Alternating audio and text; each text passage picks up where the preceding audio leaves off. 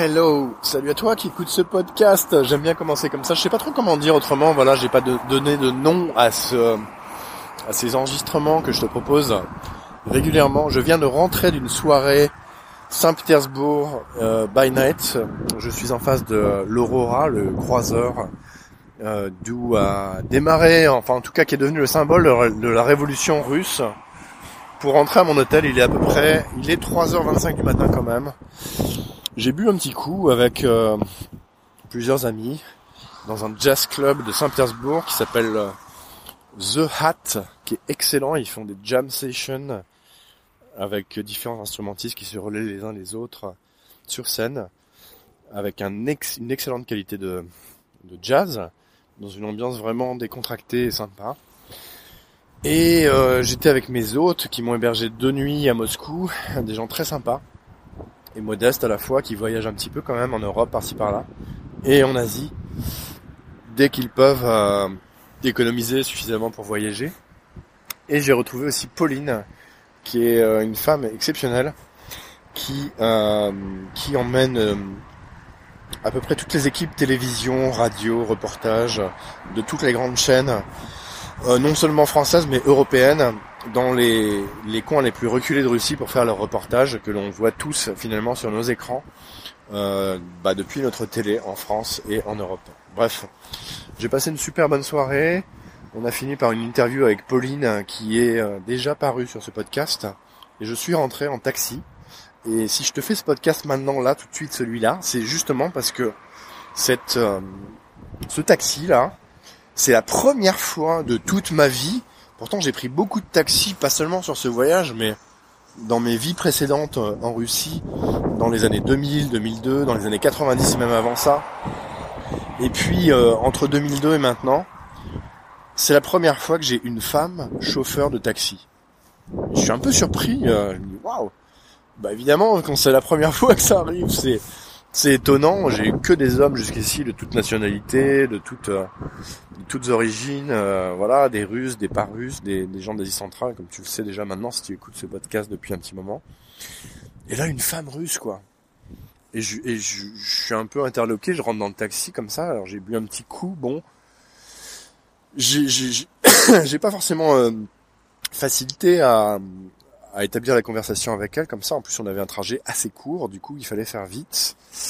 Et, euh, et, il y a un moment, je lui dis bon bah c'est fou, vous êtes la première femme chauffeur de taxi que je vois comme ça depuis que je suis en Russie. Et elle me dit euh, ah ouais. Bah en même temps, on est pas mal, on est on est assez nombreuses. Je fais ah bon? Mais c'est la première fois que je vois ça. Elle fait si si. Euh, elle me dit, elle me dit texto euh, ceci. Selon les statistiques, nous sommes à peu près 15% des chauffeurs de taxi aujourd'hui. Je fais waouh. Ah bon? Et elle me dit bah oui, euh, en fait, euh, ben voilà, c'est comme ça en ce moment. Je me c'est fou, mais mais comment ça se fait en fait? Il, s'est passé quelque chose. Qu'est-ce qui se passe pour que est-ce que c'est ça a toujours été comme ça ou pas? Elle me dit non non, c'est c'est assez nouveau, mais maintenant, euh, maintenant c'est comme ça. Je fais ah bon, mais qu'est-ce qui s'est passé du coup? Et elle me dit bah c'est probablement parce que euh, aujourd'hui c'est beaucoup plus euh, beaucoup plus safe, beaucoup plus sécurisé qu'avant pour les femmes de faire ce métier, alors qu'avant c'était un peu un peu craignos peut-être ou un peu moins tranquille pour elles de faire ce métier-là. Je fais ah ouais ah ouais d'accord. Et comment est-ce qu'on peut expliquer ça En fait, c'est peut-être tout simplement parce qu'il y a, il y a quelques années encore, les taxis, la plupart des taxis étaient des taxis sauvages. Ça veut dire qu'on levait notre, on levait sa main comme ça sur le bord de la route, un peu comme on fait du stop euh, encore dans nos pays à nous. Sauf que c'était pour une course payante et qu'il y avait une voiture qui s'arrêtait très rapidement, puis une deuxième, et très souvent on avait cinq ou six voitures qui s'arrêtaient les unes derrière les autres. Le temps de négocier le prix avec la première voiture et si le prix était ok, donc et, le chauffeur aussi, on, pouvait décider de, prendre ce taxi-là. Bah sinon, on prenait la, voiture suivante, etc. Jusqu'à trouver euh, un deal, une comment dire, un accord avec un chauffeur qui nous convienne pour faire la course qu'on avait à faire avec lui. Donc aujourd'hui, c'est plus du tout comme ça. Aujourd'hui, ça n'existe plus en fait. Il vaut mieux même pas euh, lever sa main comme ça sur le bord de la route, on peut tomber sur n'importe qui et c'est pas forcément la meilleure idée aujourd'hui alors qu'avant il y avait vraiment que ça. Aujourd'hui, on a une application qui s'appelle Yandex Taxi et qui remplit ce rôle à la perfection. Et la différence, c'est que l'application, avec ses données euh, de navigation et tout ça, trace de A à Z toutes les courses de tous les taxis. Ça veut dire que si jamais il y a un problème, eh bien on peut retrouver le taxi, on peut retrouver euh, aussi le passager qui a fait une course qui a, qui a généré le problème. Du coup, bah, il y a beaucoup moins de problèmes et on se retrouve avec des femmes au volant. Bah, en tout cas, une. Pour moi, dans ma longue vie liée à la Russie depuis, euh, depuis les années 90, en fait, c'est la première femme que je vois au volant comme ça qui me dit, bah voilà, aujourd'hui on est 15%. Voilà les amis, la Russie change, ça change vite. C'est vraiment un pays avec un niveau de sécurité qui est quand même exceptionnel.